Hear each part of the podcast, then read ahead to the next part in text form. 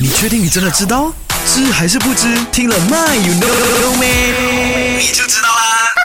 今天我们聊一聊啊，指甲上面的这个月牙，你知道吗？有人说啊，就是诶，手指甲呢有月牙就代表身体很健康，如果指甲呢没有这个月牙的话呢，就代表你身体不健康。Is it true? You know or you don't know? OK，那月牙呢就是指啊你的这个指甲，你看呐，很像个嗯。